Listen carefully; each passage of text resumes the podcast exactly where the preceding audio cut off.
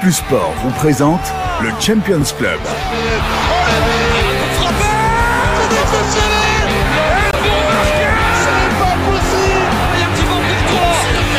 C'est le Champions Club, présenté par Vincenzo Turo. incroyable Ah, C'est pour ça que la Ligue des Champions est la plus belle compétition au monde Ciao tout le monde et bienvenue dans le Champions Club, épisode 3, troisième journée de Ligue des Champions. Une demi-heure pour préfacer à tout ça les soirées de mardi et de mercredi à vivre en direct en exclu. Toutes les rencontres sur Pix plus Sport. En studio pour m'accompagner aujourd'hui, Jonathan Lange, le rédac chef de la DH. Salut John. Bonjour Vincent.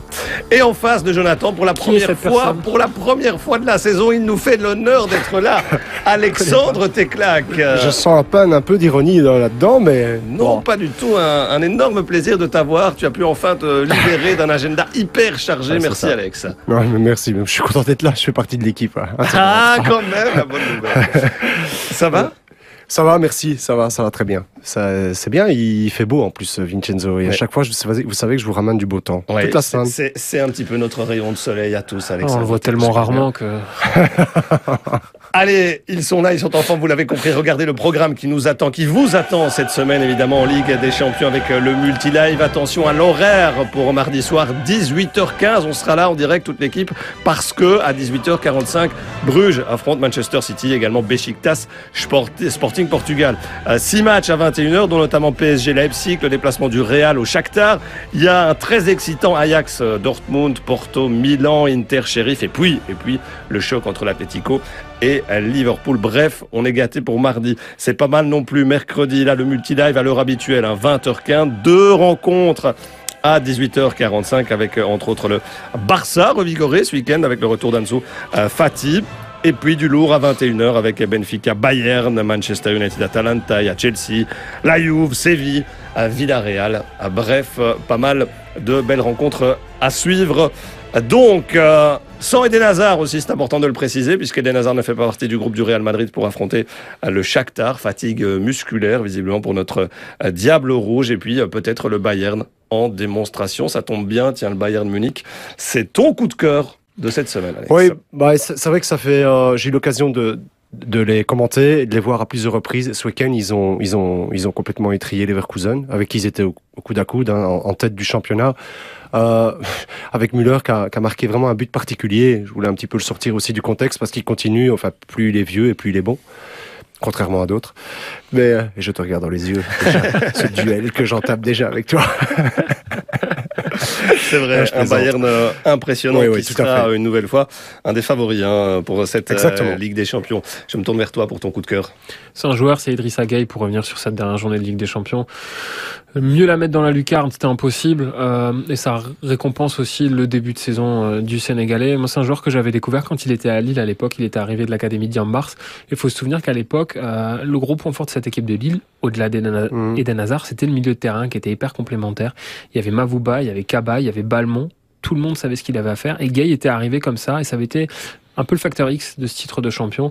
Et là, sur le match qu'il a fait, moi, ça m'a rappelé un petit peu euh, son tout premier match en Ligue des Champions avec le PSG contre le Real, euh, quand, euh, Ouais. quand vraiment le PSG avait bousculé le Real. Il s'était vraiment imposé avec la manière. Donc voilà, un joueur aussi à mettre en lumière parce qu'on parle beaucoup des, des garçons de devant, mais eux jouent du piano. Il faut des joueurs pour bouger les pianos et lui, il le fait très bien. Le déménageur euh, Idrissa Gueye, Ghana pour les intimes, dans le milieu du, du Paris Saint-Germain qui affronte donc euh, à Leipzig. Un petit coup de cœur perso, c'est Adeyemi pour savoir combien de pénaux il va provoquer. Tiens, euh, une fois de plus, parce que euh, franchement, c'est sans doute le joueur le plus remuant euh, et pour le moment le joueur inarrêtable de cette Ligue des Champions. On s'intéresse forcément au groupe A et à Bruges. No sweat, no glory. Ouais, et il faut dire que les euh, Brugeois transpirent hein, depuis le début de la, la Ligue des Champions. euh, avec, euh, regardez le classement, c'est important parce qu'après deux journées, ils ont pris quatre points. Le euh, club euh, brugeois, ils sont juste derrière le PSG, mais devant Manchester City. Et surtout, ils ont quatre points d'avance sur euh, Leipzig, le mano à mano, le duel à distance. Donc cette semaine, vous le savez, et lors de la quatrième journée aussi, hein, parce que Bruges va affronter deux fois City, le PSG deux fois Leipzig. Ce sont deux journées charnières pour les prétendants à cette fameuse troisième place. Ouais, clairement. Après, ça va être compliqué aussi euh, d'affronter cette équipe de Manchester City qui a des choses à se faire pardonner après sa défaite euh, au Parc des Princes. Donc, euh, donc, voilà, très très gros match pour les Brugeois. À voir quels seront aussi, quel va être l'état d'esprit des hommes de Philippe Clément. Nouvel exploit possible On veut, en vue, Alex ou pas? Un bon match, mais pas un exploit. Moi, je les vois bien jouer, bien prestés, mais pas un exploit parce que City. Ok, c'est vrai, ils sont battus au PSG. J'en reparlais avec Marc de Lire qui était sur place. Il me dit, Alex, c'était impressionnant. Hein. Le City, ce jour-là, était vraiment impressionnant. Ils ont perdu, c'est vrai. Mais euh, je pense pas qu'il y aura d'exploit à Vincenzo. C'est une marche trop haute là pour ce, ce Bruges? Mais en fait, euh, et je vais pas comparer ce qu'ils ont fait ce week-end parce que c'était pas la même équipe et pas le même état d'esprit non plus. Je pense qu'ils ont joué ce match vraiment dans un état d'esprit différent. Ils seront là, ils vont être là parce que l'événement va les motiver naturellement. C'est City en face, Vincenzo. Mais euh, il faut quand même atteindre un tel niveau de qualité pour battre ce type d'équipe et les accrocher. on parle quand même, voilà, du top mondial, du gratin mondial. Et, tant mieux. On sera tout cœur avec eux s'ils parviennent à accrocher quelque chose. Mais, mais sincèrement, j'y crois modérément. On essaiera de disséquer néanmoins euh, les failles éventuelles hein, là où Bruges pourrait éventuellement, éventuellement faire mal, euh, alors qu'on se souvient tous hein, de cette euh, superbe victoire en terre allemande face à Leipzig avec mm. énormément de qualité, de volonté, d'agressivité. C'est vrai qu'on a le sentiment, John, qu'ils ont quand même passé en step cette saison en Ligue des Champions, les Brugeois. Hein. Clairement, on avait vu déjà plus que des promesses contre le Paris Saint-Germain, aller gagner à Leipzig, la manière dans laquelle ils l'ont fait, c'était vraiment très costaud et, ça confirmait aussi que Leipzig, il fallait bien les prendre à ce moment-là. Euh, qu'on avait vraiment insisté sur ce point. Et quand on regarde ce classement, quand même, il est assez improbable. Euh, après deux journées de les voir avec quatre points, franchement, chapeau, chapeau, euh, surtout à Philippe Clément. franchement, c'est vraiment l'homme, je trouve, de à sortir côté brugeois parce qu'il joue. On a souvent vu des entraîneurs belges qui, une fois arrivés en Coupe d'Europe, jouer petit bras. Ben non, ils continuent de jouer, jouer encore. Ça a failli marcher contre le PSG, ça a marché à Leipzig. Là, voilà, euh, ça va être encore un step au-dessus et euh, ça va être très compliqué. Quand même. Ce qui est intéressant avec Clément, c'est qu'il le dit, il le déclare et ça se traduit dans les actes aussi par ses joueurs. Et ça date pas de cette campagne-ci. Il l'avait fait la saison dernière. Ils avaient déjà essayé de le faire la saison d'avant. Euh, donc euh, voilà, parce que certains disent on va jouer de cette manière-là. Et puis au final, on attend et, on défend essentiellement. On fait le point sur le noyau euh, brugeois. C'est important. Alex, tu étais euh, euh, en Venise du Nord vendredi. Il avait fait tourner, hein, mhm. puisque Mekele, moi ou ça, était dans, dans l'équipe. Izquierdo a eu même eu des, des, des, minutes de jeu. Là, on devrait revenir à une composition classique côté brugeois, avec Clément qui avait aligné deux fois déjà le même 11 de base. La grande question, c'est Vormer. Oui, mais oui, c'est parce que tu évoquais effectivement les deux premiers qui ont, voilà, qui ont fait partie du turnover. Vormer qui a marqué, mais il faut reconnaître que Vormer, il n'a pas été bon. C'est paradoxal de le dire. Euh, il sauve son match grâce à ses deux buts, mais franchement, il n'a pas bien joué. Et euh, même quand euh, ils ont été sur du velours et qu'ils ont été assez à l'aise, Vormer n'a pas réalisé un grand match. Mais ça lui a permis, d'avoir un peu de confiance et finalement de poser des problèmes à, à, Clément. Euh, à un moment donné, d'ailleurs, il a envoyé Bamba s'échauffer avec deux autres joueurs, mais très clairement, c'est Vormer qui visait. D'ailleurs, je pense que Clément il l'a dit hein, dans, son, dans sa déclaration d'après-match. Il a déjà voulu un petit peu le calmer. Tu sais aussi ce qui s'est passé en interne avec lui. Il, il semblait irrité d'ailleurs hein, quand on lui a posé la question de savoir si Vormer avait des chances de ah commencer face, euh, face à Manchester City. Ben oui, parce qu'à mon avis, Philippe Clément, il comprend pas que la presse ne comprenne pas. Je pense qu'aujourd'hui, Vormer, ok, c'était courtré en face, soit dit en passant, qu'il était vraiment volé d'un penalty. Euh, et je pense que pour le tout haut niveau, il sait que Vormer, c'est plus lui le meilleur joueur à cette position. C'est un bon, un bon backup et il doit l'accepter. Et ça a tellement déjà fait de remous en interne, on le sait.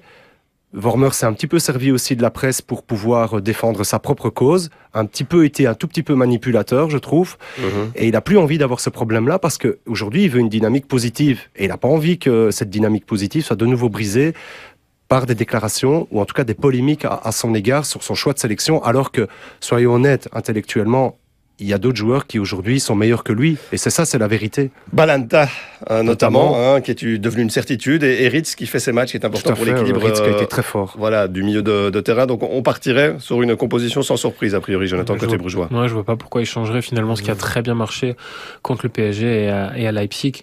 D'autant plus que vraiment, c'est aussi au milieu de terrain où euh, Bruges avait vraiment pris le dessus sur le PSG. Euh, Balanta, Ritz, euh, Van Aken avaient fait un très très gros match et c'était pareil en Allemagne. Donc pourquoi pourquoi toucher ce qui fonctionne?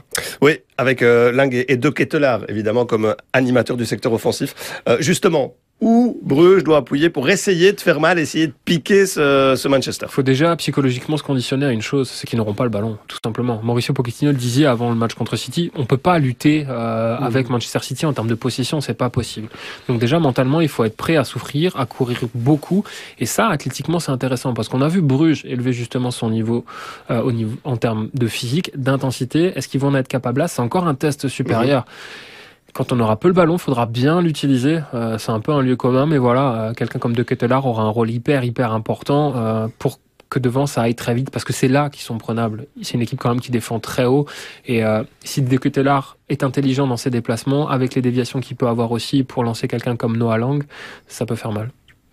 Moi, je serais un peu plus général. Je trouve que City, et c'est le propre des équipes de Guardiola, ce dont il manque quand il entraîne ses équipes, c'est qu'il les entraîne d'une seule manière. Euh, en caricaturant un tout petit peu, c'est à attaquer, à être très offensif, à défendre même en avançant. C'est vraiment, ça fait partie de sa philosophie. Et je trouve où là, par exemple, une équipe comme, euh, allez, je dirais Liverpool avec Jurgen Klopp, où ils sont prêts à faire les deux choses avec quand ils ont la balle et quand ils l'ont pas, avoir vraiment un esprit, euh, enfin, à être dans le combat, je trouve que City n'a pas ça. Et c'est vraiment une dimension, et, et, je reviens sur le match du PSG, ils sont vraiment joué un football exceptionnel. Mais quand le match est trop tendu et qu'il y a trop de combats pour eux, et que l'adversaire arrive vraiment à mettre la barre très haute à ce niveau-là, ils sont gênés, ils sont très gênés. Et je trouve que les équipes de Guardiola, mais là je le dis vraiment de manière générale, et tu peux regarder, hein, dans les matchs coup près, Guardiola a dû faire la différence parce que le match était durci par l'adversaire, bah souvent ils s'en sont pas sortis. Alors est-ce que Bruges a la capacité de mettre, de placer cet esprit de combat euh, très haut dans cette rencontre, je ne sais pas, mais je trouve que de manière générale, ça c'est une faiblesse psychologique un petit peu de l'équipe. En attendant, euh, il y a peut-être un coup, comme euh, le disait très bien John, à jouer dans le dos des latéraux, hein, avec la vitesse de Lang, avec la vitesse de Sowa. On sait qu'il y a cette tendance à vouloir aller jouer très haut, avec Cancelo, avec euh, Walker de l'autre côté aussi.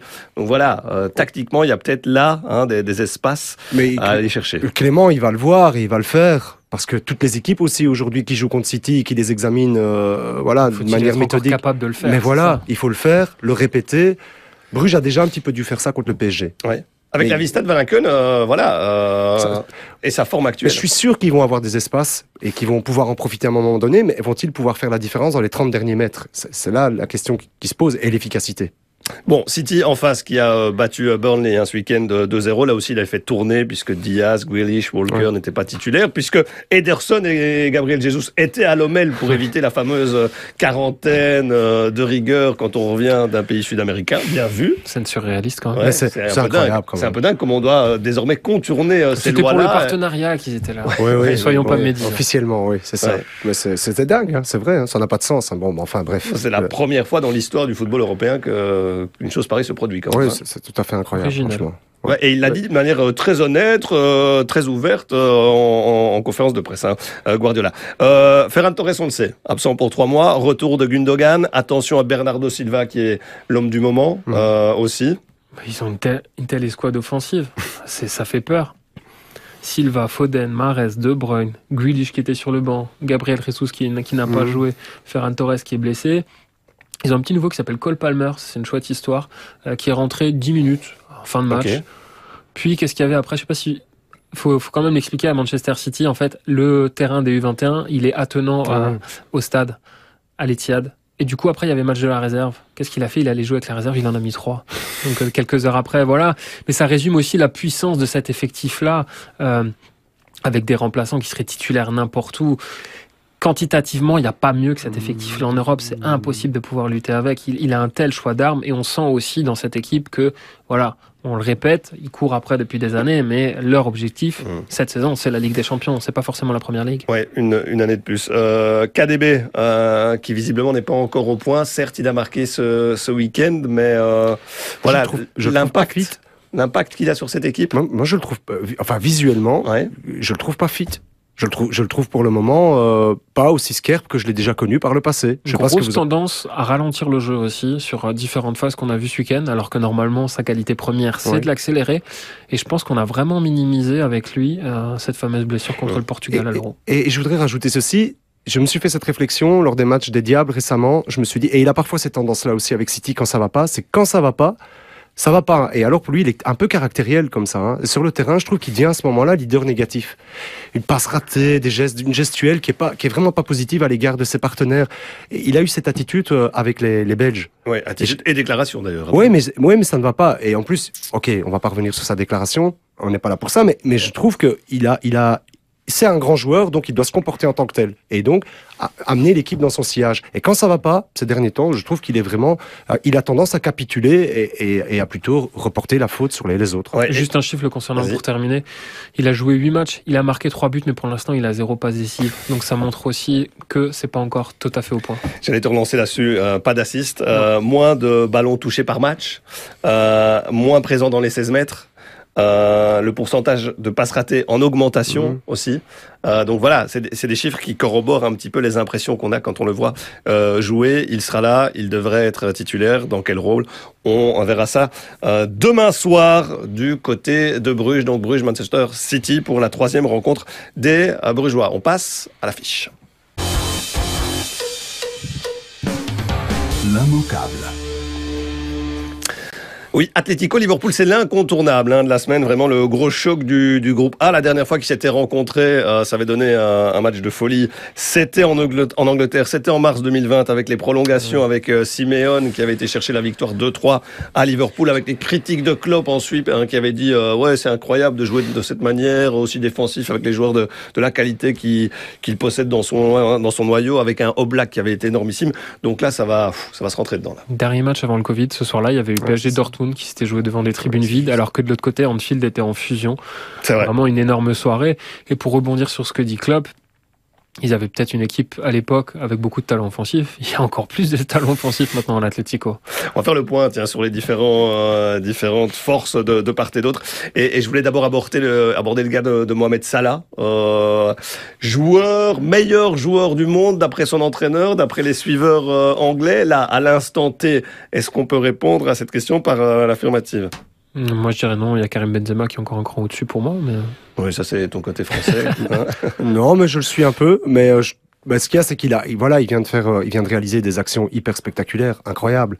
Donc, quand, tu vois ça, évidemment, en plus, quand tu es entraîneur, ah, tu vas le porter au nu parce qu'on sait que ça a parfois été un peu tendu entre Klopp et lui. Donc, je pense qu'il y a un petit peu de ça aussi. C'est normal, ça fait partie de la communication. Mais c'est sûr que c'est un joueur exceptionnel, Vincenzo. Là, il est, il est vraiment en très grande confiance pour faire ce qu'il a fait ce week-end encore. Ah, l'extérieur du pied est incroyable, sur la passe décisive et, le but qu'il met après. Euh, moi, j'ai vu des ralentis, des hyper ralentis de cette phase-là. Où c'est un balai comme ça technique. Euh, les joueurs qui se lancent, lui qui arrête le ballon, qui repart. Enfin, il est quand même en état de grâce quand il évolue à ce niveau-là. Il est en état de grâce, mais c'est aussi euh, à, à lier finalement au retour des trois fantastiques parce que l'année dernière, c'est vrai que Liverpool a eu beaucoup de blessures. Euh, c'est une équipe qui a peut-être plus souffert qu'une autre de l'absence du public à Anfield. Mais là, ça là, c'est 10 buts et 4 passes décisives en 10 matchs. Mané, 6 buts en 10 matchs.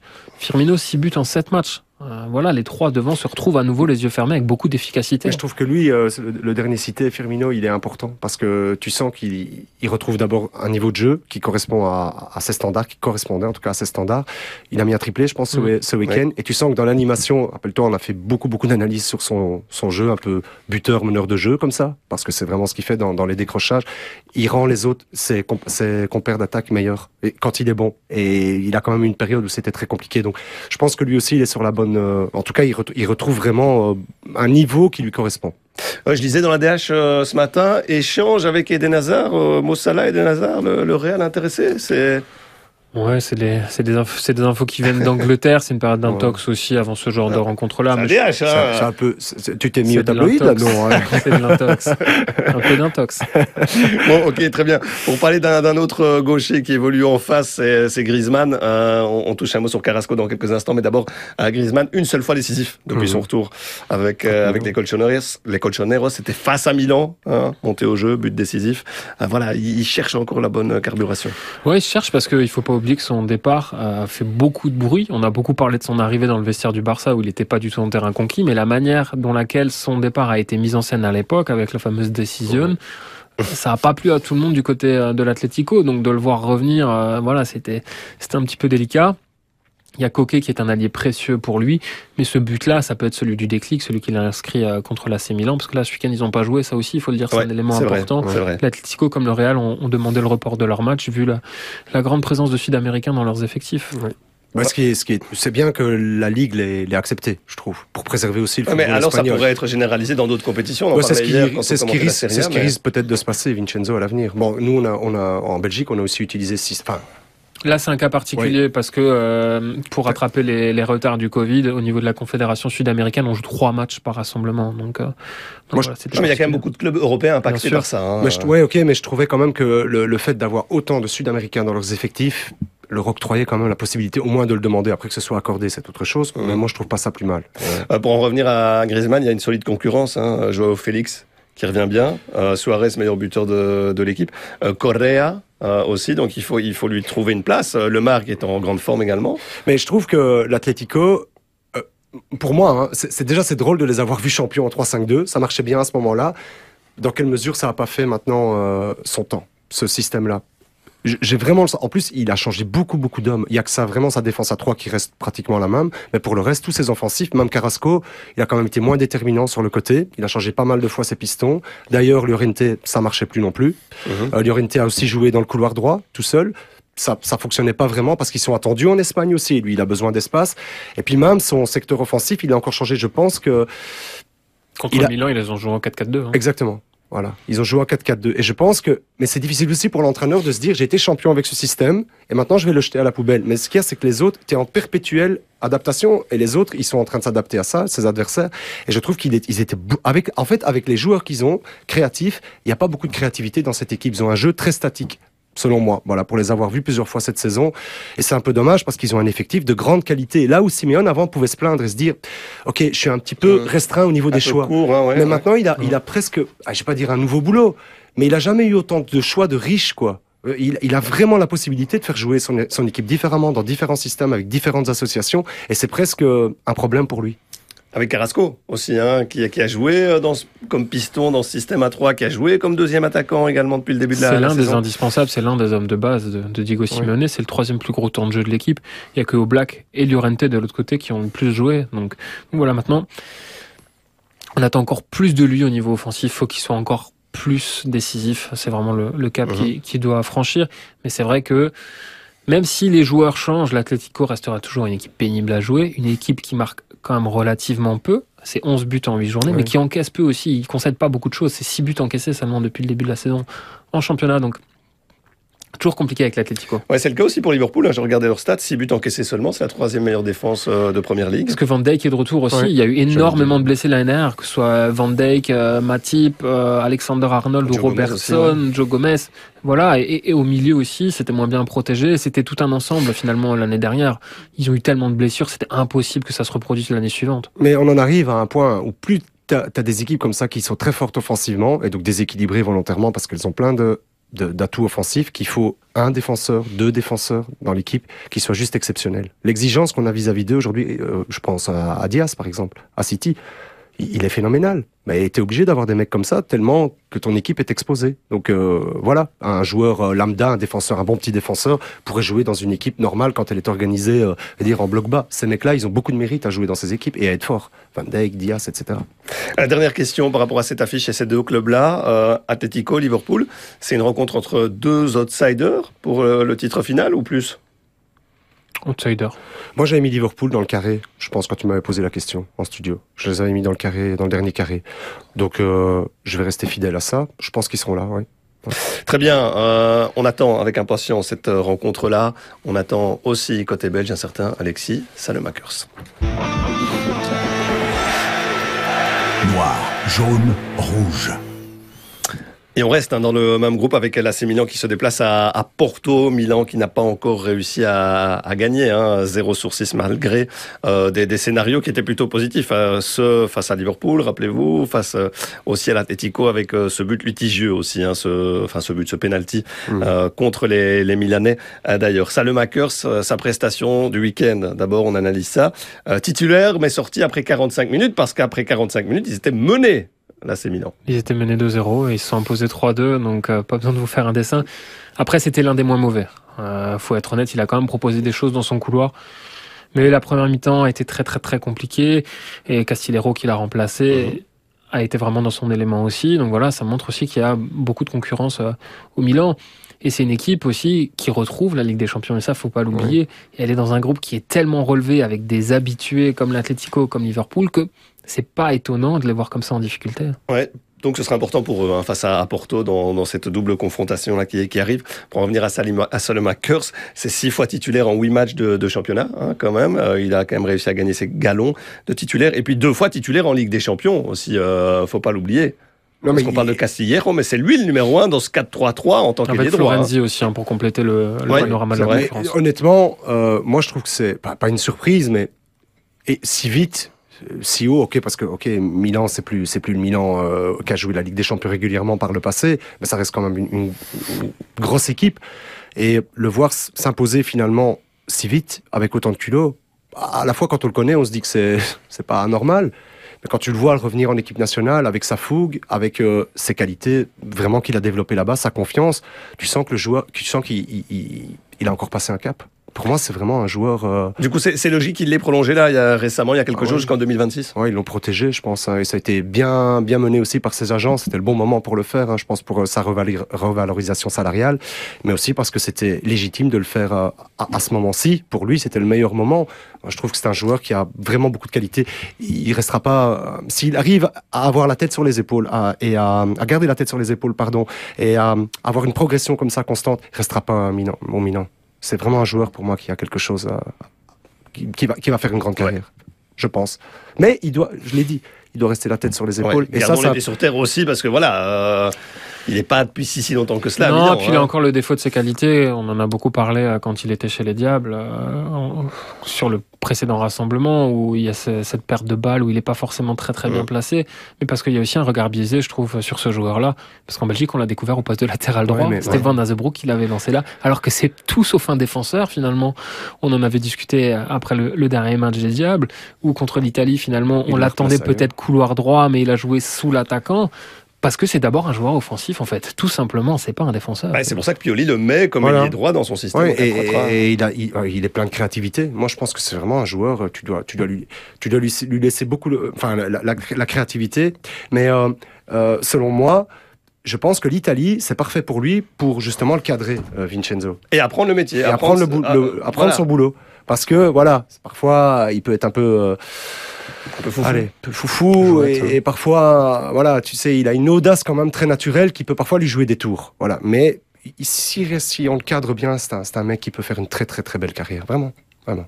Voilà donc pour euh, Alexis euh, Salomakers, il est déjà l'heure de passer à la belle histoire. La belle histoire. Et Jonathan va s'intéresser au meilleur buteur actuel de la Ligue des Champions. Il ne fallait pas être en retard. Ouais, tu me l'avais demandé. Hein. Sébastien Allaire. Ça a l'air de rien, 5 buts quand même en Ligue des Champions. Après, j'ai vérifié. Visiblement, c'est toujours un de plus qu'Alexandre Teclac sur toute sa carrière professionnelle. c'est 5 fois plus que Thomas Châtel en Ligue des Champions. Personne n'a oublié sa frappe victorieuse quand il avait bien suivi le tir de Vasilevski sur le poteau contre Sivaspor. Et j'avoue, 5 buts, ça doit être tout ce que j'ai inscrit durant ma carrière en comptant les entraînements, la PlayStation et les buts dans le jardin à mon fils. Plus sérieusement, euh, revenons-en à Sébastien Allaire. Euh, pour vous donner un ordre d'idée, il n'y a que Manchester City, Liverpool et le Bayern qui ont plus marqué que le néo-international ivoirien de 27 ans sur les deux premières journées. Alors Allaire, c'est un parcours. Allaire, ce sont des rencontres avec cinq personnages qu'on connaît très très bien en Belgique. Parce que dans la vie de Sébastien Allaire, il y a d'abord eu Souhaïlo Maïté. Vous vous souvenez de lui? Ah oui, très bien. Tous les deux sont franciliens, tous les deux ont été formés à Auxerre, tous les deux se sont révélés lors d'un Euro 2017 et d'un mondial qui a suivi en 2011, et tous les deux, ils ont explosé ailleurs.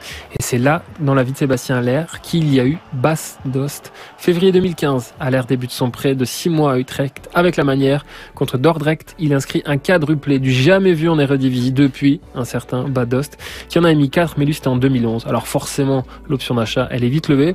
Et Allaire se fait un nom en même temps qu'une réputation aux Pays-Bas, qu'il quitte après 51 buts en deux saisons quand même, pour la Bundesliga. Et dans la vie de Sébastien Allaire, il y a alors Benito Raman. Que vient faire Benito Raman ici? En 2017, quand Allaire signe à l'Eintracht Francfort, il va tout exploser. 33 buts en 77 apparitions. Et quelle est sa victime favorite? Le Fortuna Düsseldorf de Benito Raman. Il marque 4 buts en 3 rencontres contre cette équipe-là.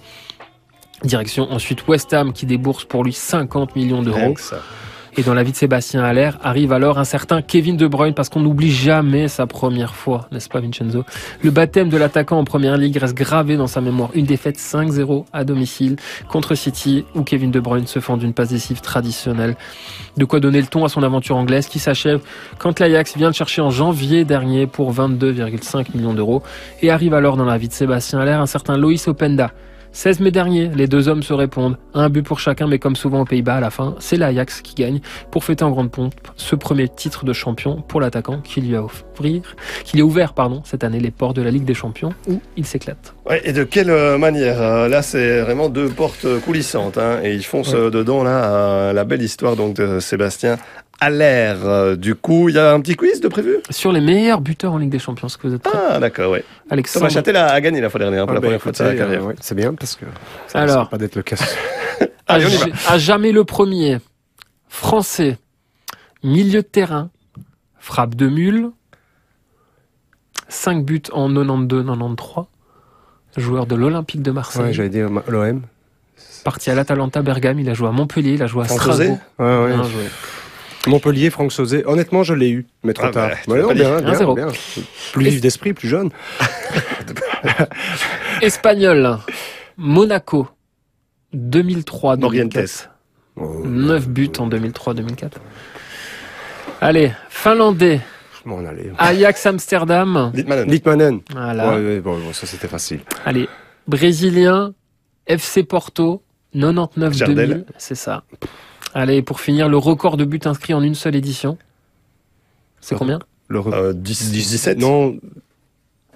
Cristiano Ronaldo en Ouais. 2013-2014. Ouais, bon, ça va un peu. C'est la Manita, là. C'est la Manita. Je dois passer- 5-0. Je dois passer en dessous de la table. Allez, Il reviendra pas. Concentre-toi parce que c'est l'heure du débat. Le débat, on est à la, quasiment à la fin de l'émission avec euh, cette question-ci. Vous allez la découvrir. Choisis ton. On apprend dans la défaite hein, aussi, euh, Alex. Oui, oui, mais j'ai l'habitude. jamais. Moi, je Ah. participe plus à ces compétitions. La question du jour. Cristiano Ronaldo, CR7, peut-il hisser Manchester United au rang de favori de cette Ligue des Champions? Et on commence avec le clan du non. Alex, t'es claque une minute. Alors non, à 36 ans, non, parce que je pense que sa forme euh, n'est pas au, au mieux évidemment avec les, avec les années qui passent, mais aussi le fait qu'aujourd'hui, l'équipe qui est autour de lui ne va pas lui permettre de, de pouvoir... euh, de pouvoir faire la différence parce qu'il en a besoin. Il s'est transformé d'ailier en, en buteur. Euh, la mutation a été en marche déjà depuis depuis pas mal d'années. Avec la Juve, ces, trois années finalement passées là-bas, on peut pas considérer que ce soit une réussite. Il était arrivé pour gagner la Ligue des Champions. Il n'est pas parvenu avec euh, avec son équipe. Certes, il a gagné une modeste Coupe d'Italie l'année dernière, avec en qualifiant la Juve, même s'il a été meilleur buteur euh, euh, tout juste hein, pour la Ligue des Champions. Euh, C'était vraiment la dernière place accessible. Euh, je crois pas qu'aujourd'hui on puisse parler d'une euh, Ronaldo dépendance comme elle l'a été par le par le passé, tout simplement parce que ça reste un joueur exceptionnel, formidable, mais qui avec les années, euh, 10 voilà, secondes. a- a- éprouve, éprouve de plus en plus de difficultés. Et en plus, avec un entraîneur qui, selon moi, euh, n'est pas capable encore, à son âge, de pouvoir gérer autant de stars dans une équipe. Et parce que Manu, aujourd'hui, c'est une nouvelle équipe. Merci Alex. Voilà pour euh, les arguments d'Alex Teclac à cette question-là. Cristiano Ronaldo peut-il hisser Manchester United au rang de favori de la compétition? C'est un grand oui pour Jonathan Lange. Mais oui, trois fois oui, pour le passé, le présent et le futur. Déjà le passé, une simple question de mathématiques. Une équipe qui s'avance avec dans ses rangs le meilleur buteur de l'histoire de la compétition, le joueur qui compte le plus de matchs en C1, c'est 178 apparitions, 178 pour 136 buts. Elle est forcément bonifiée et elle passe d'office du rang d'outsider à celui de prétendant. Le présent, Ronaldo sent le but comme personne d'autre ou presque parce qu'il a du flair. Pour remporter sa sixième Ligue des Champions, il valait mieux quitter la Juve. Et quoi de mieux que de revenir là où il a remporté sa première coupe aux grandes oreilles? Et le futur dans tout cela? Simple, basique. Il a pris le train en marche à Manchester United. Il doit encore trouver ses marques, sa place dans ce collectif qui est d'abord une somme d'individualité. Alors oui, sa complicité avec Bruno Fernandes, Pogba, Sancho, Rashford, Greenwood et tous les autres doit encore être affinée. Mais il en est déjà à 5 buts en 8 matchs, dont 2 en Ligue des Champions. Et le dernier en date, il a permis à Manchester United de s'imposer contre Villarreal. Ouais, c'est bien dit aussi, hein, Ouais, mais, c'est bien dit, mais- moi je suis pas convaincu, hein, Ronaldo Moi non avec plus, hein. Manchester. c'est un beau travail euh, quand même de la part de, de John parce Ouais. qu'il aurait souhaité répondre non en toute honnêteté Ouais, aussi. euh, ouais, c'était plus difficile de le défendre que voilà que de l'attaquer. Voilà, donnez, Ouais. donnez, donnez-nous aussi vos arguments. N'hésitez pas à partager vos avis concernant Cristiano Ronaldo et tous les autres thèmes abordés évidemment dans ce Champions Club. On les lit, on les euh, entend. Euh, forcément, en attendant, Manchester United doit euh, déjà hein, aller gagner puisqu'ils avaient perdu lors de la première rencontre face aux Young De Berne. Défaite aussi ce week-end hein, face à, à Leicester. Leicester et un sublime but de Tielemans. Yuri Tielemans. Allez, on termine avec euh, les pronos. Les pronos. Oui, et lors du deuxième épisode, euh, Caramba encore raté pour Thomas Châtel, 0 sur 4, euh, John 0 sur 4, et moi-même 0 sur 4. Donc voilà. Euh, Donc faites pas le contraire terrible. de ce qu'on dit. C'était pas terrible. Non, non, Non ce que je vais dire. Les Pronopics, hein, vous connaissez l'adresse, vous surfez, vous participez, il y a des magnifiques euh, prix et cadeaux à gagner concernant cette euh, Ligue des Champions. Euh, deux petits pronos pour le mardi avec euh, Bruges, Manchester City, c'est 1x2 Alex, Euh, Bruges City. Bruges City, eh bien, euh, deux. De 2. Tout le monde est d'accord. Et puis Atletico Liverpool. Un. 1. X. X. Et je vais dire X aussi. Deux rencontres mercredi. Et là, j'ai été un petit peu cherché, euh, un petit peu gratté, parce que sinon c'est trop simple. Salzbourg-Wolfsburg. Un. Un. X pour ma part. Et on termine avec euh, l'intéressant Young Boys Villarreal.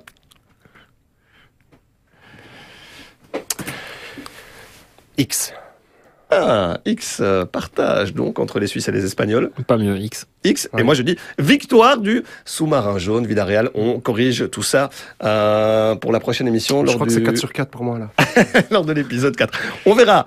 Euh, 4 sur 4 Si. pour Alex Teclac, point d'interrogation, euh, pas sûr. Euh, Si. En attendant, merci Alex. Tu reviens quand moi. tu veux, tu connais l'adresse, tu connais la maison, Euh, tu es toujours le, le bienvenu, tu es ici chez toi. Merci d'avoir euh, favorisé ma venue.